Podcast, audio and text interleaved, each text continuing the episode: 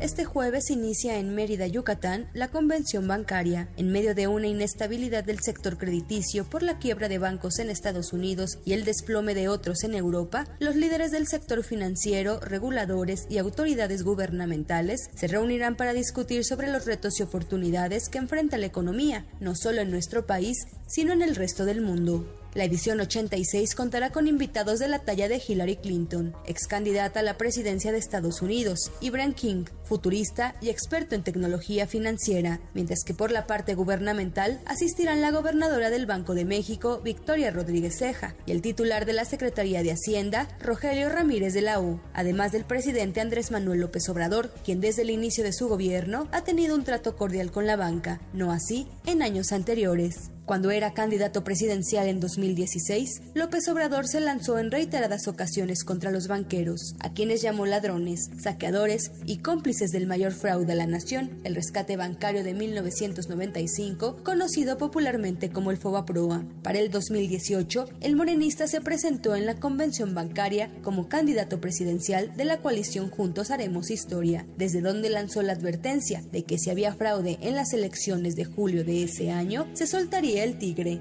declaración que por supuesto causó polémica.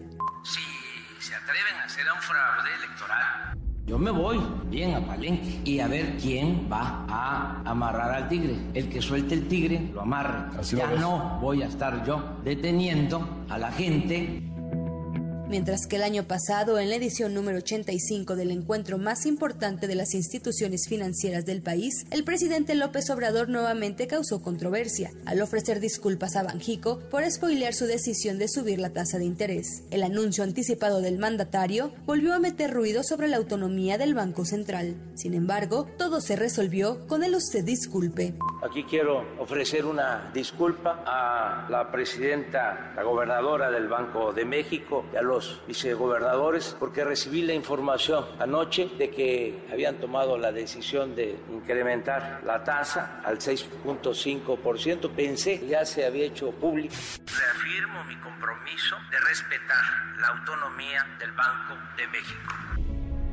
Ahora, la Convención Bancaria número 86, que por primera vez en muchos años dejó el puerto de Acapulco para realizarse en Mérida, se lleva a cabo en medio de la zozobra que causa el ordenamiento de la Secretaría de Hacienda, el cual establece que para finales de mes todas las dependencias gubernamentales deberán cancelar sus cuentas que tengan en la banca privada, medida que de acuerdo con especialistas busca impulsar que éstas se abran en el Banco del Bienestar. Pero, ¿cuál es la reacción de la Asociación de Bancos de México?